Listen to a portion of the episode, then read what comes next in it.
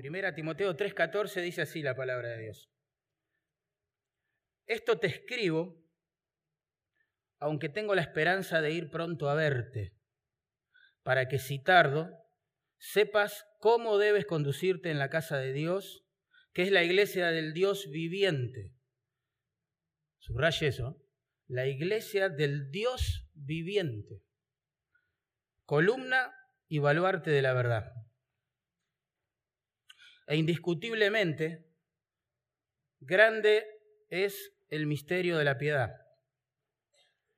Dios fue manifestado en carne, justificado en el Espíritu, visto de los ángeles, predicado a los gentiles, creído en el mundo, recibido arriba en gloria. Vamos a orar. Señor, a veces somos más conscientes que en otras ocasiones, pero estamos en presencia del Dios viviente, no de un ídolo muerto, o de un Dios visto con lentes agnósticos, que quizás exista, pero que no hay posibilidad de relacionarse con Él. No, Señor, tu palabra dice que la iglesia es tu familia, es tu casa, y que todo lo que hacemos, todo lo que decimos, todo lo que cantamos, la forma en que nos tratamos, todo lo hacemos delante de la presencia del Dios viviente. Y esto es un llamado, Señor, claramente, a ordenar nuestras vidas, nuestra mente, nuestro corazón a la luz de tu palabra. Así que por favor, muéstranos las maravillas que hay en tu ley, Señor. Y danos la gracia por sobre todas las cosas para ofrecerte una obediencia amorosa, humilde, en adoración. Te lo pedimos en el nombre de Jesús. Amén. Y amén. Bueno, hermanos, el otro día leía un artículo que me llamó mucho la atención, yo lo voy a resumir, pero se los comparto. Comparto la esencia de lo que el escritor quiso decir. El artículo, el artículo se, se titulaba así, La iglesia está más desordenada que nunca. Wow, la iglesia está más desordenada que nunca. Vamos a justificar esa propuesta del autor. Él decía, la revelación de los profetas, comillas, han reemplazado a la exposición de las escrituras. La consejería es psicología. El ministerio es entretenimiento. El evangelismo en realidad es proselitismo. La santidad en el mejor de los casos es legalismo y en el peor es hipocresía. La alabanza es un show. La convicción política es más importante que la posición teológica para los hermanos. Y ni hablemos del hogar de los creyentes, donde los padres delegan en la iglesia su rol, donde la mujer ocupa el lugar del hombre y el hombre ocupa el lugar de la mujer. Y vuelve a repetir, la iglesia está más desordenada que nunca. Tremendo, tremendo, porque sabemos que en, en un porcentaje elevado de las iglesias, de los hogares de los creyentes, estas cosas suceden. Y parece que la iglesia en Éfeso, donde Timoteo era pastor, ¿sí? Eh, también había mucho desorden. Había muchas cosas desordenadas. Por ejemplo, en el capítulo 1, no vamos a leer todo obviamente, vemos que había desorden en cuanto a asuntos doctrinales. En capítulo 2, eh, contemplamos que había desorden en cuanto a los cultos o las reuniones en las iglesias. En el capítulo 3 vemos que había desorden en el liderazgo de la iglesia, pastores y diáconos. En el capítulo 4 vemos que parte de este desorden lo generaban los falsos maestros a quienes se le daba lugar. Y en el capítulo 5 y 6 vamos a ver que había desorden en el trato de unos para con los otros. Pablo, como leímos en el verso 14, desea ir a ver a Timoteo, desea ir a la iglesia de Éfeso, a la cual pastorea en persona, porque él quiere resolver estas cosas. Pero ante la urgencia de la tarea, digamos, y la incertidumbre de su visita, él decidió escribir esta carta que ahora tenemos en mano. ¿Se entiende? El punto acá que hay detrás de lo que leímos es que una iglesia, hermanos, y nos puede pasar a nosotros también, claramente, una iglesia comienza a perder su razón de ser, su razón de existir, cuando no se conduce ordenadamente bajo los parámetros de Dios. Cuando, como en el tiempo de los jueces, cada uno hace lo que bien le parece.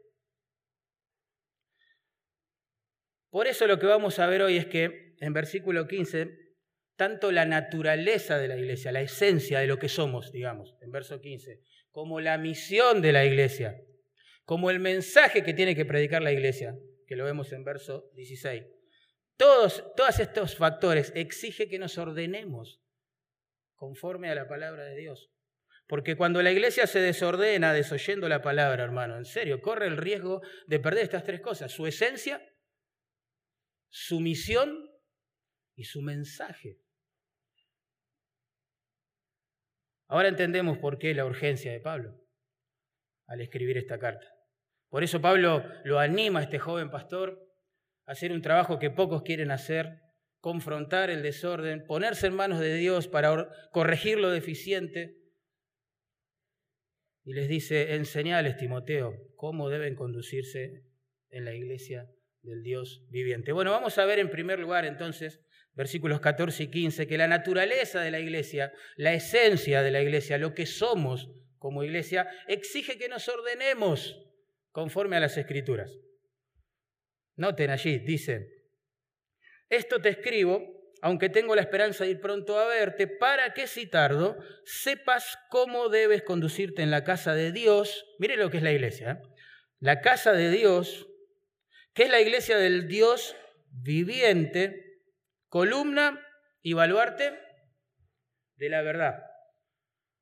Ahora, la primera pregunta que surge cuando uno lee esto es, ¿por qué Pablo le dice a Timoteo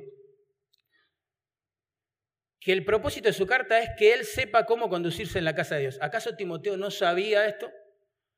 ¿No era el discípulo, digamos, predilecto de Pablo? ¿No había sido instruido a sus pies? Bueno, el punto es que una vez que Timoteo recibiese estas instrucciones de parte de Pablo, el apóstol, la autoridad, él debía transmitírselas a la iglesia. Ese es el punto detrás de estas palabras. Ahora, el pronombre ahí que se traduce como esto, esto te escribo, esto, verso 14, esto te escribo, es una referencia a lo que dijo anteriormente y también con este pronombre le da mayor importancia a todo lo escrito en la carta hasta entonces, al traerlo nuevamente a la memoria. En el capítulo 3, Pablo le explicó cómo identificar y luego elegir a los pastores, verso 1 al 7, y a los diáconos, versos 8 al 13. En el capítulo 2 le explicó cómo debemos orar cuando estamos juntos como iglesia, le explicó también cuál es el rol de la mujer en la iglesia, en capítulo 1 le presentó la necesidad de defender el verdadero evangelio y de, y de, perdón, de defender a la iglesia de las acechanzas del falso evangelio, ahí está, y de predicar el verdadero evangelio. Entonces, Pablo lo que le está diciendo es, Timoteo, yo te escribí todo eso para que ordenes la iglesia, ¿sí? Bajo esos principios. En la iglesia no debemos elegir cualquier persona como pastor. No podemos elegir cualquier persona como diácono. Tienen que cumplir los requisitos que se mencionan en capítulos 3, versículo 1 al 7 en el caso del pastor, capítulo 3, versículo 8 al 13 en el caso de los diáconos. ¿Por qué? diría Timoteo. Yo me llevo bien con este, con aquel, prefiero que sea este o aquel mi compañero de ministerio. Y Dios dice, no, no. Timoteo, la iglesia no es tu casa, es la casa de Dios. Timoteo, vos no puedes hacer lo que querés en la iglesia. Es la casa de Dios. Pero a mí me parece que tal persona... No, Timoteo. No, es la casa de Dios. No nombres autoridades a la ligera, Timoteo. No hagamos lo mismo en Carapachay. Saben que una de las decisiones más serias que encaramos como iglesia, como familia, es esta. Elegir pastores, diáconos. Y quiero decirles que poner a alguien en el ministerio que no cumple los requisitos es mucho más fácil que después tener que sacarlo. Las heridas son inevitables, inevitables. Creo que lo peor que nos puede pasar como iglesia es comenzar a eh, eh, elegir, esa es la idea, pastores y diáconos que no cumplan con los requisitos bíblicos. Lo demás es cuestión de tiempo para que se desmoronen. Por eso Pablo usa un verbo ahí que es muy fuerte, para que sepas cómo debes, debes conducirte en la casa de Dios. Ese mismo verbo debes se usa en capítulo 3, verso 1, en capítulo 3, verso 7, y allí se traduce es necesario.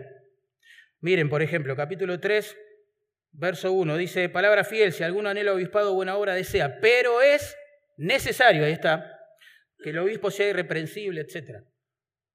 Es vital, es vital. Mucha gente va a anhelar el ministerio quizás, pero es vital, es necesario, es imprescindible que esa persona sea irreprensible, etcétera, etcétera, etcétera. Bueno, acá usa el mismo verbo, Pablo, para marcar la importancia, que estas no son cosas secundarias en la iglesia.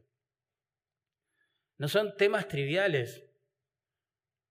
Son imprescindibles, son necesarios. No se puede transar con estas cosas que Pablo escribió a Timoteo en los primeros tres capítulos y en realidad en toda la carta, ¿verdad? No se trata de asuntos opcionales, no se trata de asuntos culturales o secundarios. Hay que atenderlos hay que ordenarlos. Ese es el punto. Ahora, como para agregar un poco de solemnidad, de peso santo, digamos, a lo que Pablo le está diciendo a Timoteo y nos está diciendo a nosotros también como iglesia hoy, Pablo comienza a describir lo que es la esencia o la naturaleza de la iglesia y en primer lugar dice que es la casa de Dios. ¿Vieron allí? Verso 15, la casa de Dios. La palabra que se traduce ahí, casa, como sucede en español también, en nuestro idioma, puede significar a veces un edificio o a veces la familia que mora dentro de ese edificio. Cuando la Biblia dice que la iglesia es la casa de Dios, claramente se refiere a la familia de Dios. Nosotros somos los hijos de Dios. No importa si nos reunimos en este edificio, en la plaza de Carapachay o en el Club Drisdale. Lo importante es o son los hijos de Dios, los rescatados, los que Él llamó a la salvación a través del Evangelio, esos conforman la iglesia. Y de hecho, así se utiliza esta palabra, se traduce casa, en toda la carta. Vamos a ver un par de ejemplos. Primera Timoteo 3:4, subimos la vista un poquito. Dice que el pastor, en este caso, debe gobernar bien su casa. ¿Ven? Ahí está la palabra casa. ¿A qué se refiere? tiene que tener todo bien pintadito, todo reparadito. Bueno, puede incluirlo en la parte del decoro, ¿no? Pero dice que gobierne bien su casa. ¿A qué se refiere? Al edificio donde vive, a la familia. Bueno, la frase siguiente lo confirma y lo explica. Que tenga a sus hijos, ¿ven? En su gestión con toda honestidad. Ahí está. La casa, en este caso del pastor, identifica a los hijos del pastor. Versículo anterior a la esposa del pastor. Bueno, en ese sentido la usa Pablo acá para describir a la iglesia. La iglesia es la familia de Dios, la parentela de Dios, conformada por los redimidos de Dios. ¿sí? Ahora bien, esto es muy solemne.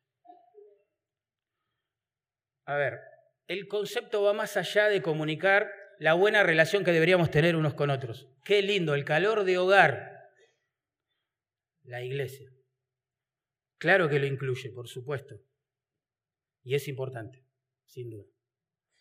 Pero acá lo que Pablo está haciendo, recuerden, es hacer un llamado urgente a Timoteo. Recuerden la urgencia que hay detrás de estas palabras, para que él ordene estas cosas que tiene que ordenar. Entonces, lo que Pablo quiere decir acá es que si la iglesia es la familia de Dios, la cabeza de esa familia, ¿quién es? Dios. No es el pastor, no, es, eh, no son los diáconos, no es algún maestro de la congregación, no es un hermano, no es una hermana. La cabeza de esta iglesia es Dios. Insisto, esto es re solemne, es importantísimo, le da un peso tremendo a la necesidad de ordenarnos. Porque así como vos no puedes venir a mi casa y hacer lo que quieras y cambiarme todas las cosas y cambiar los horarios y los hábitos de mi familia, yo tampoco puedo en la casa de Dios, en la familia de Dios, hacer lo que quiera. Y vos tampoco. Todos estamos sujetos al padre de familia, vamos a decirlo así. En la práctica estamos sujetos a la palabra de Dios, el padre de familia. Imaginen un hogar donde los hijos son los que mandan. Cualquier semejanza con la realidad, pura coincidencia. ¿eh? Pero imagínense, por ahí, el desorden en ese hogar es inevitable, inevitable. Cambiarían los hábitos, los horarios, mil cosas. Y todas perjudiciales. Así sucede cuando en la iglesia, cada uno de nosotros, los hijos de Dios, queremos hacer lo que se nos antoja. Lo que sube en el corazón. Eso queremos hacer. Lo que se nos ocurre y de la forma que se nos ocurre. Cuando en la iglesia empezamos a hacer eso, los creyentes, todos nosotros, y peor aún el liderazgo, es una clara señal y evidencia de que hemos olvidado de que esta es la familia de Dios, que no nos pertenece, no nos pertenece.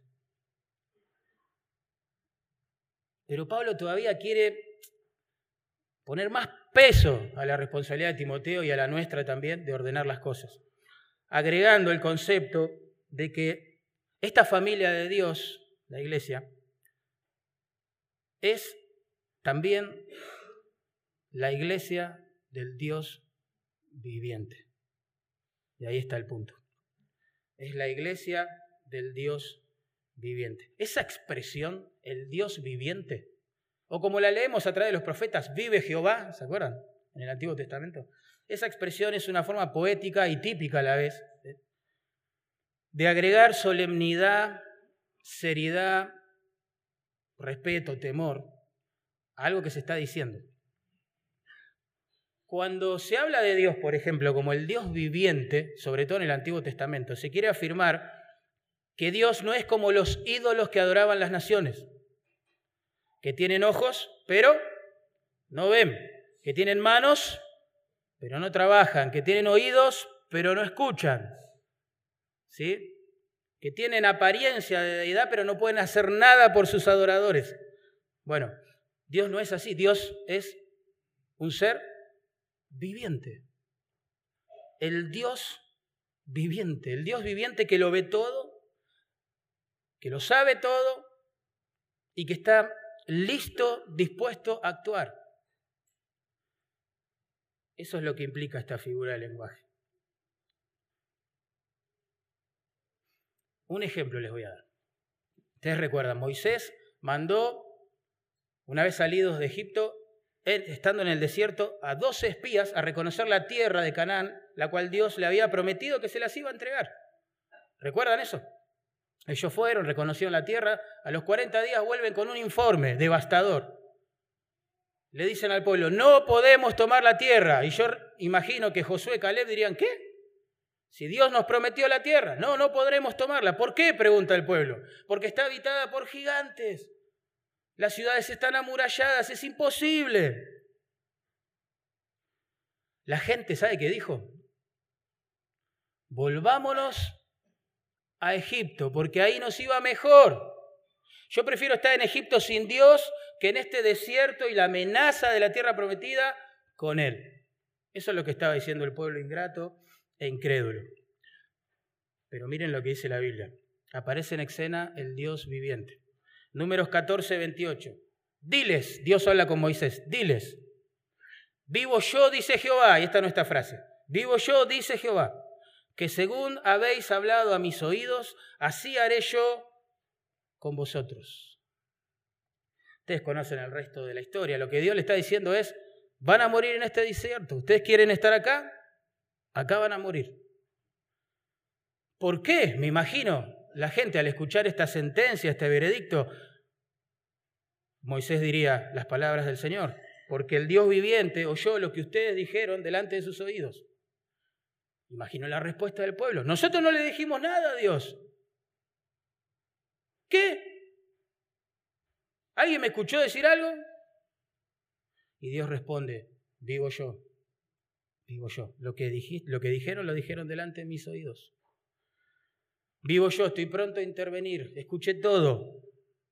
Van a morir en el desierto. Y así fue.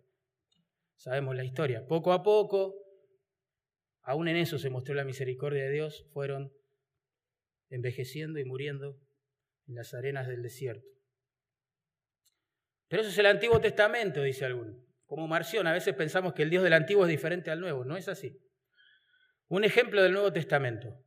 Segunda Timoteo, capítulo 4, versículo 1 y 2. Esta frase se usa para mentalizar a Timoteo y por ende a todos los que enseñamos la Biblia. Escuché esto, hermano, si Dios te llamó a enseñar las Escrituras.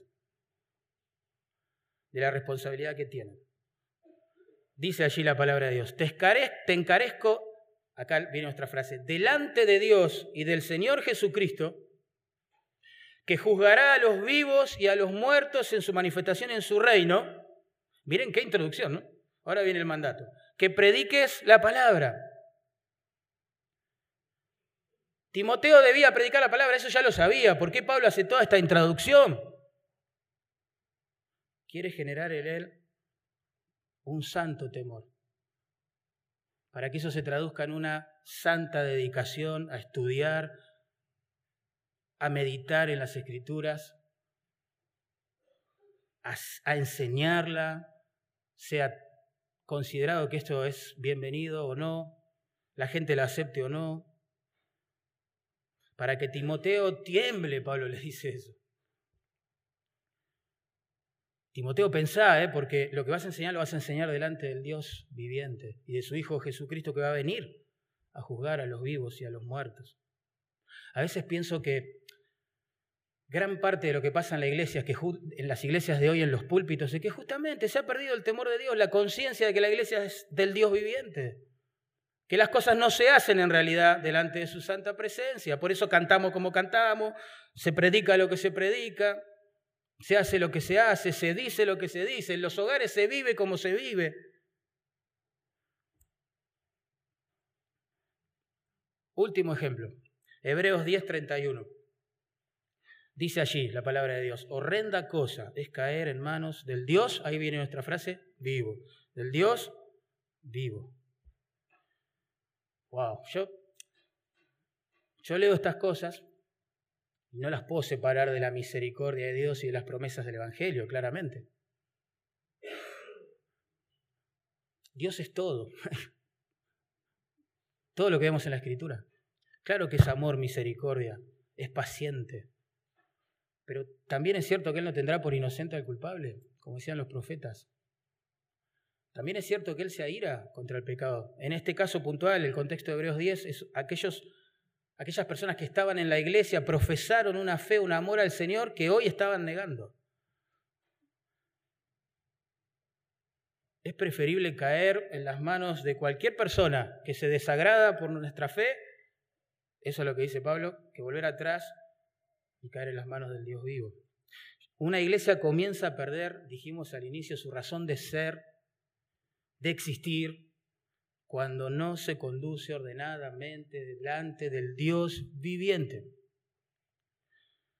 La naturaleza entonces de la iglesia, lo que somos, exige que nos conduzcamos como Dios nos lo manda en las escrituras. Por eso no se enoje, hermano, cuando alguno de los líderes lo exhorta, lo corrige y está, haciendo algo mal, algo que desagrada a Dios, algo que está fuera de orden, o quiere proponer algo que está fuera de orden en la congregación y se le dice que no, no se enoje, porque esos líderes van a rendir cuenta delante de Dios por lo que están haciendo. No se enoje, convivamos en paz y sobre todo bajo el temor del Señor.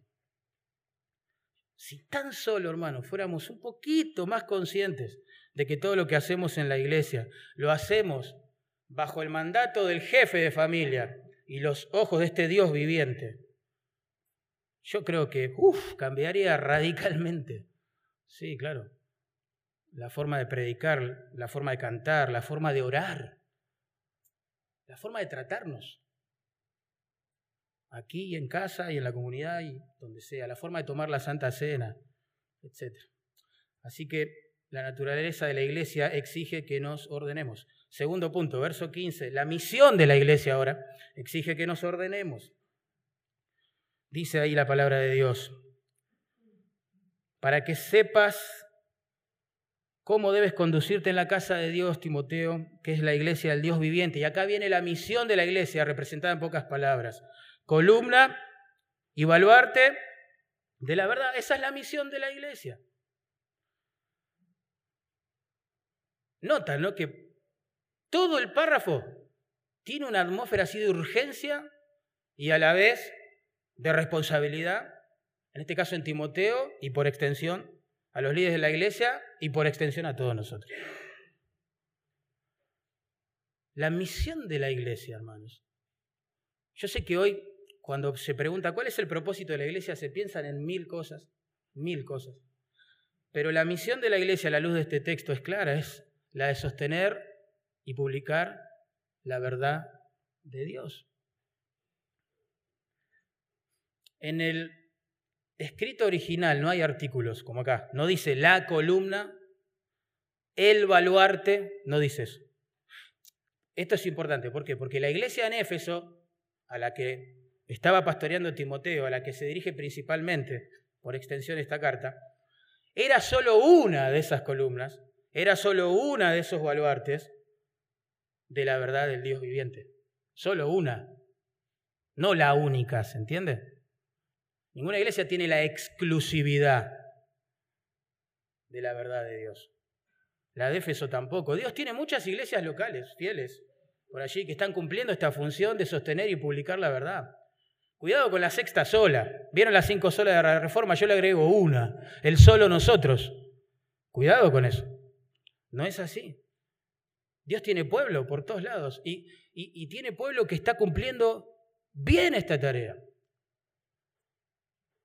Sean visibles o no en Internet. Hay muchos hermanos y hermanas del Señor fieles que han entendido de qué se trata la, iglesia y así viven y así ministran. ¿Saben qué implica esta frase también? Por eso yo la hago notar, porque es importante, que si la iglesia en Carapachá y nosotros nos desviamos en el futuro, dejamos de sostener la verdad, abrazamos cualquier otro propósito como meta prioritaria de nuestro ministerio, Dios va a levantar otras iglesias que van a cumplir con este propósito también. ¿Saben? A esta misma iglesia que estaba pastoreando Timoteo en la ciudad de Éfeso, años después ustedes van a recordar, el Señor en persona le envía una breve carta a través de las manos de sus pastores y del apóstol Juan, advirtiéndole que si no se arrepentía, ¿se acuerdan? Y no volvía a hacer las primeras obras que eran motivadas por el amor a Dios genuino y a los demás, él iba a quitar su candelero. En otras palabras, esa iglesia iba a dejar de alumbrar, iba a perder el privilegio que tenía al presente de ser un testimonio de la verdad. Y vos decís, bueno, pero che, qué, qué seriedad, qué, wow, esto es demasiado. No, hermano, esto ha pasado en la historia de la iglesia. No es un concepto abstracto, nuestro Dios no ha cambiado en el siglo XXI. Cuando una iglesia deja la verdad, hermanos, y bueno, Dios deja la iglesia. Es así. Grandes ministerios se han levantado, grandes iglesias se han levantado, seminarios, institutos, que con el tiempo fueron dejando de lado esta misión de sostener y de publicar la verdad de Dios. Que hoy, hoy, ni siquiera, ni siquiera tienen el Evangelio, hermano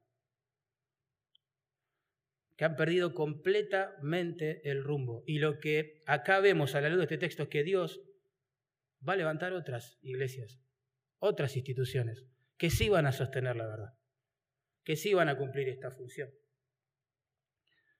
Muchas iglesias en el pasado fieles, y ustedes seguramente deben conocer alguna, hoy ya no están defendiendo, ni siquiera predicando la verdad. Lamentablemente. Son un club social, pero religioso donde se escucha la palabra Señor y Dios. Algunas han adoptado el formato de un recital, de un show, pero religioso, donde se escucha la palabra Dios y Señor.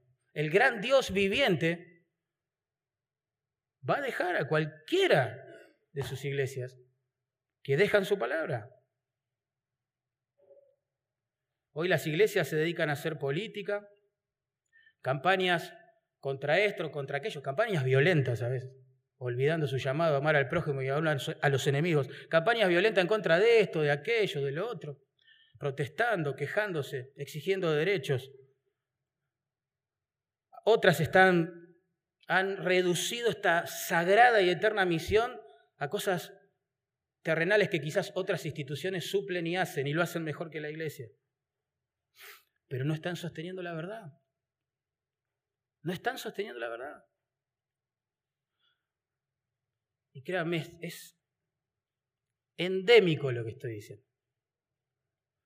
Los jóvenes salen de ese tipo de iglesias y así como cantaron en el seno de la congregación, después se van a cantar y a bailar a un boliche. Los adultos de esas iglesias viven para hacer dinero. Ninguno se ha metido en la aventura deleitosa de hacer discípulos en todas las naciones. Nadie, no le importa. Los jóvenes ya más adultos crecen pensando que la vida se trata de tener éxito, fama, riquezas, un cero kilómetro o dos o tres, y para eso viven y eso dedican toda su vida. En ese tipo de iglesia ya nadie clama, nadie se arrodilla, nadie se conmueve con la palabra de Dios. Peor, en ese tipo de iglesia los niños, pobrecitos, crecen en hogares donde los padres ni les interesa su vida espiritual. Ni les interesa. No le enseñan las escrituras, no le fomentan la lectura de buenos libros, no oran con ellos, no se charla de la obra del Señor. No es importante el Señor, porque esa iglesia dejó al Señor al dejar la palabra del Señor. Dios no ha cambiado, no es un concepto teológico abstracto, etéreo, que no tiene nada que ver con nuestra realidad el que estamos leyendo. Dios no ha cambiado. Vos y yo, dejemos la palabra de Dios de lado. Y vamos a cosechar claramente las consecuencias. Miren, cada vez que oramos, pensamos en fundar una iglesia en algún lado de nuestro país, siempre cuando contactamos a algún creyente en esos lugares, le preguntamos lo mismo. ¿Sí hay iglesias cerca, aquí? La respuesta generalmente suele ser la misma. Sí, muchas. Un montón. Hay más iglesias que kioscos. Pero el Evangelio ya no está. Así nos hablan, ¿eh? el Evangelio ya no está. Están peleando por tonteras. los jóvenes son mundanos. Las nuevas revelaciones que traen los apóstoles, comillas, ¿eh? y profetas, han reemplazado la exposición de la palabra. Y puedo seguir pero sería muy largo. Tremendo, hermano. El Señor le ha encomendado a la iglesia local que se reúne en su nombre el sostener su verdad. Pero si no lo hacemos, hermanos, Él nos lo demandará y levantará claramente otro ministerio, otro grupo, otra iglesia en otro lugar que sí lo va a hacer. Porque Él es soberano. Dios no nos necesita, hermano. Nos da el privilegio de participar en estos wow, propósitos eternos y grandes pero no nos necesita. A veces tenemos esa, mentalidad. ¿Qué haría Dios sin la iglesia de Carapachay? No? Pobre Dios. cómo llevaría su evangelio al mundo? Ay, yo no sé. No, hermano. Y aclaro por las dudas, la iglesia no es lo que dice este texto. La iglesia no define la verdad. Ojo con eso. La iglesia no inventó la verdad. La iglesia no inspiró las escrituras. Cuidado con eso. Es al revés. Si hay iglesias porque antes hubo verdad que fue predicada. La verdad, la palabra, el poder del Evangelio engendra una iglesia y no es al revés. Digo esto porque Lamentablemente, por la herencia de algunos padres de la iglesia, se ha formado un sistema institucional de iglesia donde se reservan el derecho de definir qué es verdad y qué no. Cuidado con eso. No es lo que está enseñando el texto.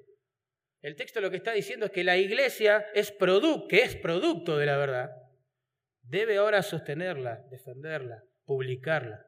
La iglesia fue fundada sobre el fundamento de Cristo y de la doctrina que trajeron los apóstoles. Efesios 2.20, por las dudas. Dice así, edificados sobre el fundamento de los apóstoles y profetas. Ellos trajeron la doctrina.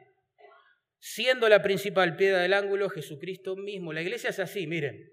Cristo es la piedra fundamental. Después la doctrina que nos trajeron por revelación los apóstoles y profetas. Y nosotros ahora solo edificamos encima. Bueno, es así. La palabra que se traduce evaluarte acá es re extraña. La verdad aparece solo acá en el Nuevo Testamento y ninguna vez fuera del Nuevo Testamento. Por eso los eruditos y demás les cuesta llegar a un veredicto de lo que significa realmente, pero a mí me parece que por, por el contexto, por la seriedad del asunto, por el llamado que se está haciendo acá a ordenarse a través o bajo las escrituras, eso significa que la iglesia tiene que custodiar esta verdad. Tiene que proteger esta verdad. Ahora uno dice, ¿no? Pará, pará. Vamos para un cachito. La iglesia protege la verdad, la cuida. ¿Y si falla la iglesia? Porque miren lo que somos la iglesia. Personas como nosotros, pecadoras, frágiles, débiles, que se desaniman, que se acobardan, a veces que se intimidan y se avergüenzan. Semejante responsabilidad sobre nuestros hombros. ¿Qué pasa si fallamos? Miren lo que escribió Pablo en 2 Timoteo, capítulo 2, versos 8 y 9. Le dice a este joven pastor amedrentado, acuérdate de Jesucristo, Timoteo, del linaje de David, resucitado de entre los muertos conforme al Evangelio, en el cual sufro penalidades a modo de malhechor, porque cuando Pablo escribe estas palabras está preso, ¿se acuerdan? En Roma, por predicar a Cristo. Pero miren lo que agrega hoy. Mas la palabra de Dios no está preso. El cuadro es este. A Pablo se le encomienda la tarea de llevar la palabra, la verdad, a las iglesias. Pero está preso ahora. Uno dice, wow, Dios, está, está mal lo que estás haciendo. Le encomendás una tarea y lo encerrás en prisión porque él se consideraba un, una persona que estaba detenida por la causa de Cristo. Bueno, Pablo dice, no importa, yo soy el apóstol, sí, a mí se me dio esta tarea, pero no importa, porque no depende de mí. Yo puedo morir acá encerrado en prisión, pero la palabra de Dios va a seguir corriendo, no está presa, eso es lo que está diciendo Pablo. Y qué bendición entender esto, ¿no? La palabra del Dios viviente no está presa. A pesar de que la historia nos muestra que se ha querido quemar su libro, se ha querido prohibir su lectura en contextos eclesiásticos, terrible, ¿no? Pero así fue. A pesar de que algunos se han arrojado la exclusividad de su interpretación, amedrentando a la gente común para que la lea y la interpreta, la interprete bajo la guía del Espíritu. A pesar de que este libro fue menospreciado, se lo intenta desacreditar desde el punto de vista científico, geológico, astronómico, histórico. La palabra de Dios no está presa. ¿No te sorprende eso? Dios se sigue glorificando, es increíble. Nosotros somos personas del siglo XXI. Supuestamente somos parte de una generación post-cristiana ya. Ya no es postmoderna, ahora es post-cristiana. Supuestamente nos han enseñado que la, religión es el opio de las naciones y basta de Dios, de, de imponer un Dios sobre la cabeza de las personas. Sin embargo, el Señor nos salvó. Y acá estamos y adoramos su nombre y queremos que todo el mundo lo conozca. ¿Qué es esto? Y es la iglesia del Dios viviente. Columna y baluarte de la verdad. A mí también me intentaron enseñar que el cristianismo es básicamente la causa de todos los problemas, la historia del ser humano. Y lo entiendo desde el punto de vista de la religión institucionalizada, que ha, realmente ha hecho cosas aberrantes en nombre de Dios. Pero la iglesia del Dios viviente es otra cosa, no es una institución. Son los redimidos que Él llama a la salvación y los transforma y, y ahí estamos nosotros. Y la palabra de Dios no está presa no ha perdido un ápice de su poder. Dios sigue haciendo lo que quiere a través de su palabra. Por eso hay gente que quizás escucha el Evangelio una, dos, tres, diez, veinte, cincuenta veces y se resiste y en algún momento lo vemos acá quebrantado, alabando al Señor con nosotros y dice, ¿qué pasó? La palabra de Dios tiene poder. Hace todo lo que Él quiere, dijo el profeta. Dios no tiene brazos, es espíritu, no tiene herramientas con las cuales trabajar. Lo hace todo con su palabra. Por eso la iglesia ha enloquecido intentando dejar la palabra de Dios de lado. Porque Dios lo hace todo a través de su palabra. ¿Cómo te salvó, hermano? A través de su palabra alguien te predicó el Evangelio. La salvación no se da en, un, en la nada, en una nube de sensaciones. La salvación se da cuando una persona escucha el Evangelio.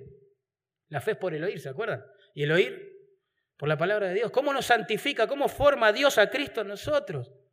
¿Por qué progresamos en este crecimiento espiritual a la imagen de Cristo? Bueno, porque Dios nos santifica con su palabra. Y Él hace todo en nuestros corazones con su palabra. Por eso la iglesia del Dios viviente, la casa de Dios, es la encargada, la responsable de no ceder ante la presión ni los números, ni la fama, ni cosas extrañas, y seguir predicando la verdad de Dios, como está escrito. La palabra de Dios no ha perdido su poder. Jesús dijo, el mundo, la tierra, el cielo pasarán, ¿se acuerdan? Pero mis palabras no pasarán, no pasarán. La iglesia de Dios, no la institución, los redimidos. Por favor, sáquense de la, de la mente cuando digo iglesia, edificios, religiones antiguas. Piensen redimidos, gente de carne y hueso como vos, como yo, que hemos ido a Cristo en arrepentimiento y fe. La iglesia de Cristo tampoco va a pasar. Mateo 16, 18, Jesús dijo, ni las puertas del Hades, ¿se acuerdan? Prevalecerán contra ella. El problema no es que la palabra de Dios perdió su poder. El problema es que la iglesia de Dios perdió la palabra. Por eso la meta central no es que la iglesia de Cristo en, el universo se haga de determinada línea teológica. La meta es que vuelvan a la palabra, que vuelvan a las escrituras. Y después Dios, a través del poder de su espíritu, utilizando su herramienta soberana, va a acomodar todas las cosas. Último punto. Dijimos que la esencia de la iglesia exige que nos ordenemos. Después dijimos que la misión de la iglesia exige que nos ordenemos y terminamos pensando en el verso 16. Ahora el mensaje de la iglesia exige también que nos ordenemos. ¿eh? En verso 15 se nos explicó claramente que la iglesia debe sostener y proteger la verdad. Ahora en verso 16, y tomando la estrofa de lo que aparentemente fue un himno, que se cantó en las iglesias del primer siglo, Pablo nos va a explicar cuál es esa verdad esencial a defender, a sostener, a publicar. Esa verdad es el Evangelio. ¿Sí? El Evangelio. De hecho, en las epístolas pastorales, esta expresión, la verdad, apunta al Evangelio. Les leo un ejemplo nada más. Primera Timoteo, pero capítulo 2, verso 4. Ahí dice que Dios quiere que todos los hombres sean salvos, miren esto, ¿eh? y vengan al conocimiento de la verdad. ¿Ven? Según ese texto, ser salvo implica que alguien que caminaba en la mentira, en su pecado, indiferente a Dios, se vuelve en arrepentimiento y fe hacia la verdad. ¿Entienden? La verdad, el Evangelio son sinónimos en las epístolas pastorales. Pero miren cómo identifica o cómo denomina al Evangelio en verso 16. Como el misterio, hoy lo cantamos, ¿no? El misterio de la piedad. En el Nuevo Testamento la palabra misterio, hermanos, no describe algo necesariamente misterioso, al nivel así, no sé, los jeroglíficos egipcios que nadie puede descifrar. No, se refiere a algo que Dios en su soberanía ha decidido mantener oculto y en su bondad y misericordia, en algún momento decide darlo a conocer. Eso es un misterio. Estaba oculto, Dios lo da a conocer. Nosotros, bajo nuestras sensaciones, sentidos, intelecto, jamás podríamos haber descubierto este misterio y todos los misterios de los que habla la Escritura. Pero Dios lo ha dado a conocer. Y acá dice el texto, es indiscutiblemente grande. Uf, tremendo. puedes dar tu vida por cualquier causa, pero acá está la causa de las causas. Este misterio es indiscutiblemente superior, dice Pablo. A ver, ¿de qué se trata esto? Bueno, fíjense que lo que tenemos por delante es como una especie de, de himno cortito, ¿no? Todos discuten si son dos estrofas, tres, no importa en realidad eso. Lo que importa es que los, hay seis líneas. ¿Se dieron cuenta? Seis líneas. Dios fue manifestado en carne, uno. Dos, justificado en el Espíritu. Tres, visto de los ángeles. Cuatro, predicado a los gentiles. Cinco, creído en el mundo. Seis, recibido arriba en gloria. Ahí están las seis líneas de este himno. Las primeras tres nos muestran lo que Cristo hizo. El misterio este de la fe. Nunca antes en la historia Cristo se había encarnado, se había humanado. Entonces era un misterio. ¿Cómo Dios se va a hacer hombre? ¿Qué va a ir a este mundo? ¿Qué va a morir por nosotros? Pero Dios lo ha dado a conocer y es grande, es asombroso, es una maravilla. Es increíble, es precioso. ¿Mm? Lo que me llama la atención es que le llama misterio de la piedad. ¿Se dieron cuenta? No dice misterio de la fe. Si diría misterio de la fe, apunta a la creencia de las personas. Pero como dice misterio de la piedad, apunta también a la conducta de las personas. ¿Y por qué Pablo lo define de esta manera el Evangelio? Porque este mensaje es único. ¿En qué sentido? Tiene el poder para producir piedad en las personas que lo creen. Es un mensaje que transforma, es un mensaje que da vida a los muertos, que justifica a los injustos, que, que santifica a los que amábamos vivir en pecado. Tiene poder. Por eso es grande, dice Pablo. Acá tenés la causa para vivir. Es un mensaje que transforma. Tremendo, tremendo. Por eso la pregunta es cómo vamos a defender como iglesia la verdad que transforma, que produce piedad, viviendo de forma impía. ¿Quién va a tomar en serio nuestra iglesia? Si nuestros pastores, diáconos, encargados de ministerio, maestros de escuela dominical, lo que sea, no son personas piadosas, ¿Quién nos va a tomar en serio?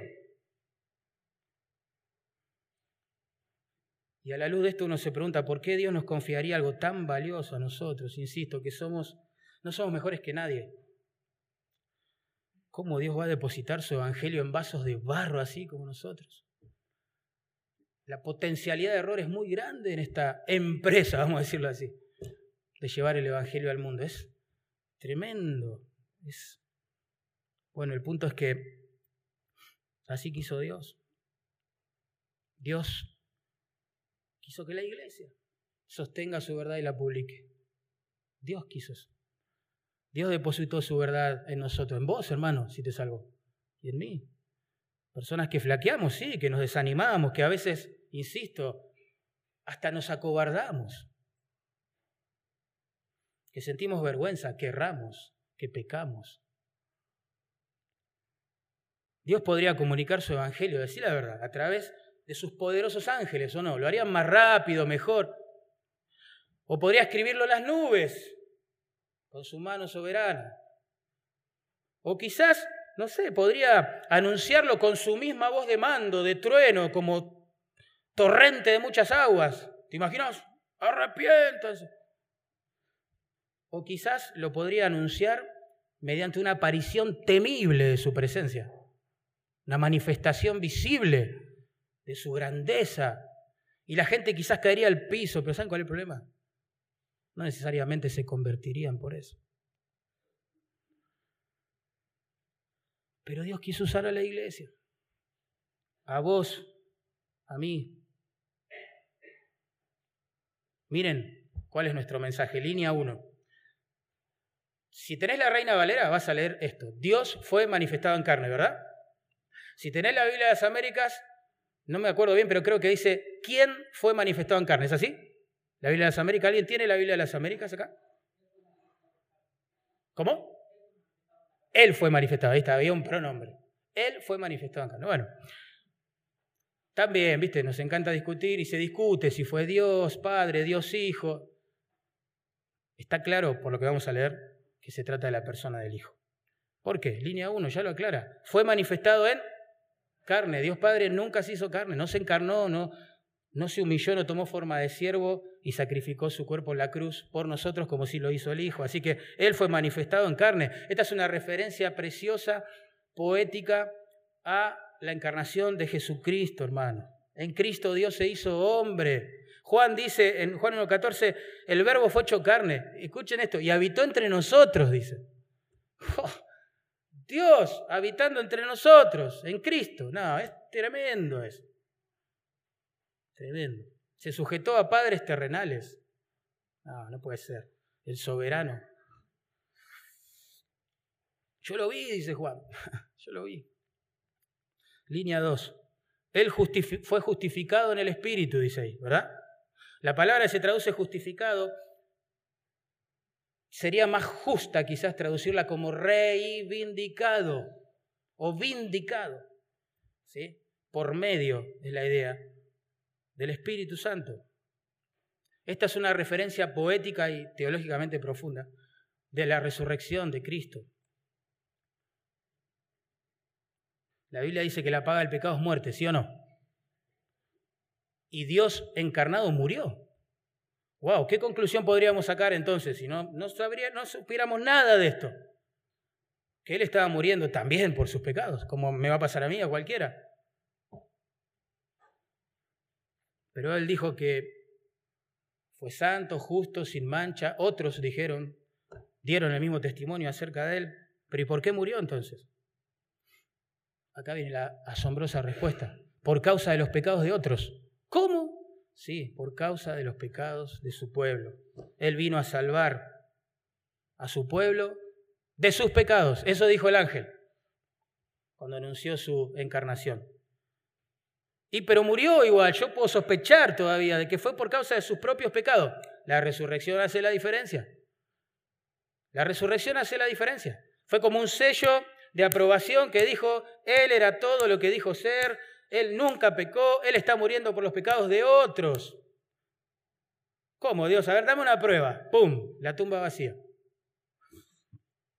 La tumba vacía. En Romanos 1.4 Pablo resume todo lo que estoy diciendo con estas palabras fue declarado Hijo de Dios con poder, hablando de Jesús, según el Espíritu de Santidad por medio de la resurrección de los muertos. ¿Ven? La gloriosa resurrección de Cristo de entre los muertos, producto del poder del Espíritu Santo, puso el sello de autenticidad divina, tuk, sobre todo lo que Cristo hizo y dijo. Qué bueno. Gloria a Dios. En un velorio Jesús dijo, ustedes recordarán, en un velorio lo dijo, ¿eh? Yo soy la resurrección y la vida, ¿se acuerdan? El que esté muerto, aunque crean, el que crea en mí, perdón, aunque esté muerto, vivirá. Bueno, yo también puedo decir eso, qué sé yo, vos también. Te parás acá, hermanos, yo soy el Mesías. ¿Eh? ¿Sí? Yo soy la resurrección. Crean en mí, entréguenme todo, por favor, soy el Mesías. Yo también puedo decirlo, es fácil decirlo. Pero Él, solamente Él fue resucitado entre los muertos. Él venció la muerte. para no volver a morir nunca más. Yo no puedo hacer eso. Línea 3. Dice, él fue visto de los ángeles. Esta es una referencia poética también a la ascensión, porque él se encarna para morir, resucita por el poder del Espíritu para vindicar su justicia. Él era quien dijo ser. Y asciende a la diestra de la majestad en las alturas, enseña la Biblia, ¿verdad? Imagínense, después de la cruz, los mismos ángeles que contemplan la cruz, ahora están contemplando al Hijo de Dios victorioso, vivo, glorioso, aunque llevando las marcas en sus manos y pies del precio de nuestro pecado, recibiéndolo en gloria. Y de eso se trata la línea 3. La línea 4 dice, predicado a los gentiles. Acá viene esta tarea. ¿Qué hace la iglesia con esta verdad? Cristo murió por nuestro pecado. Cristo resucitó para mostrar que Él no tenía pecado. Fue ascendido a los cielos. ¿Qué hacemos con estas verdades? Bueno, las cantamos, la compartimos con nuestros hijos en casa, con nuestros familiares, con nuestros compañeros de facultad, nuestros compañeros de trabajo. Predicamos, las predicamos, las escribimos en un libro, componemos canciones, no sé, pero ¡pum! Tiene que salir de estas cuatro paredes. La gente tiene que saber que esto ha pasado y que Dios se ha manifestado de esta manera. Él va a ser predicado dice ahí, a los gentiles. La palabra realmente significa naciones. Tiene que ser predicado por todos lados y en todas las naciones. El Evangelio incluye a personas provenientes de todo pueblo, lengua, tribu y nación en la Biblia. No hay discriminación. Línea 5. Él fue creído en el mundo, dice. Ojo, el texto no está diciendo que todo el mundo cree en Él. ¿eh? No leamos mal eso. Me gustaría que dijera eso.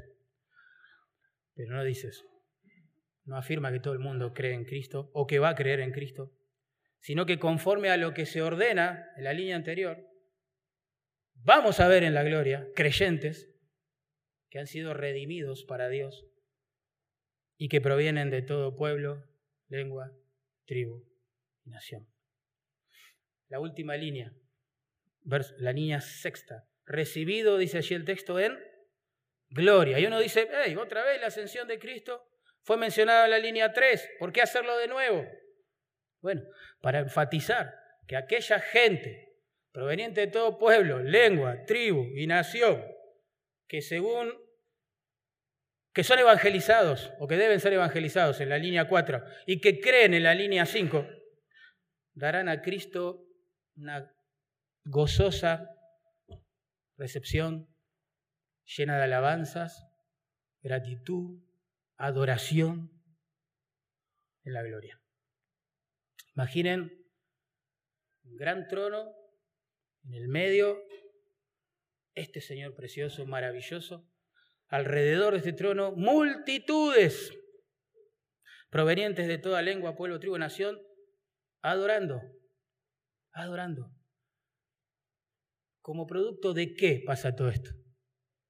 de la soberanía de Dios, del poder del Espíritu, del poder del Evangelio, pero escucha esto, también de la iglesia que sostiene y publica la verdad. ¿No te gustaría ser parte de esto? De, algo tan glorioso como esto. Gente que quizás el día de mañana vamos a ver adorando al Señor alrededor de su trono, ha sido el producto soberano de fusionar, digamos, el poder del Evangelio y del Espíritu con el testimonio de un creyente.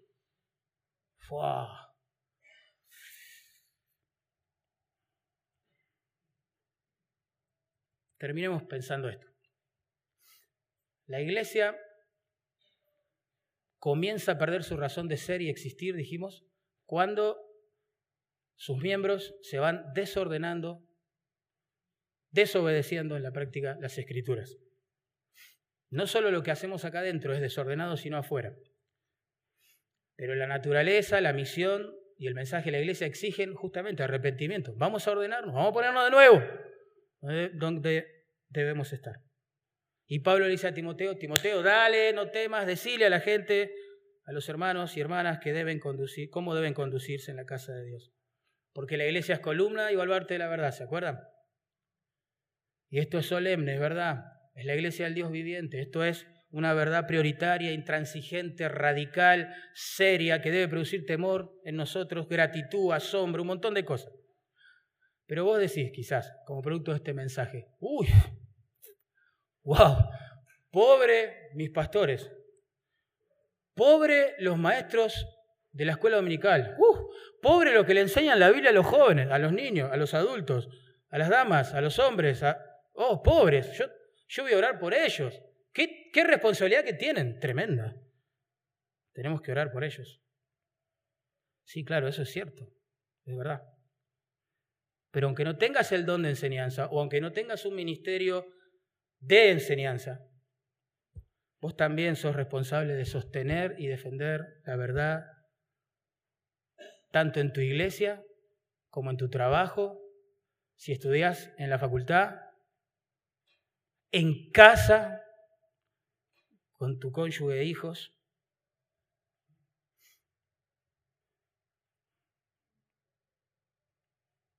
Debes y debemos meditar en la verdad en nuestro propio corazón para después defenderla. Yo no puedo defender algo que no conozco. Y el Evangelio son cuatro leyes espirituales nada más, es toda la Biblia. Tenemos que prepararnos, meditar, tomarnos con seriedad esta tarea. Debemos instruir a nuestros hijos en casa con estas verdades. No lo digo yo, lo dijo el Señor, ustedes saben en toda la escritura. Debemos hablar de estas verdades con nuestras esposas, nuestros cónyuges, esposos. Debemos disipular con la verdad quizás a un hermano de la iglesia local que necesita afirmarse en la fe. Debemos dar buen testimonio de esta verdad viviendo una vida piadosa fuera de la iglesia, en el trabajo, en la facultad, en la comunidad. Nunca nos jactemos de tener falsa, eh, sana doctrina si no tenemos al lado una sana práctica acompañándola. Corremos el riesgo, si procedemos así, de dejar la verdad y que Dios nos deje. Vamos a orar.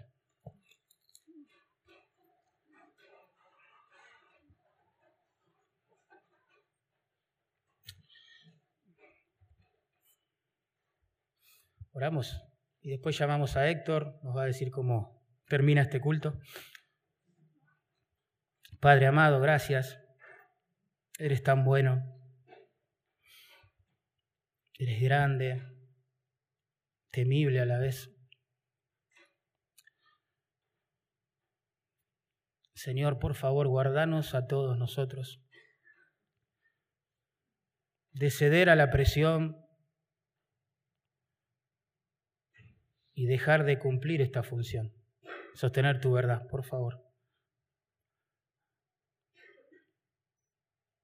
Guardanos, Señor. La presión es grande, tú lo sabes. Somos todo el tiempo tentados a hacer otras cosas en la iglesia. A tener otras metas, otras prioridades. Ayúdanos, Señor, por favor. Que en esta iglesia local esta función sea cumplida. Que en los hogares de mis hermanos, hermanas, en el mío, esta meta sea cumplida. Por favor, que todos los que has querido salvar podamos sostener tu verdad y esparcirla por todos lados. Guárdanos, Señor. La verdad que el temor santo se apodera un poquito de nuestro corazón pensando en estas cosas porque podemos algún día dejar de hacerlo. Tantos ministerios lo han hecho.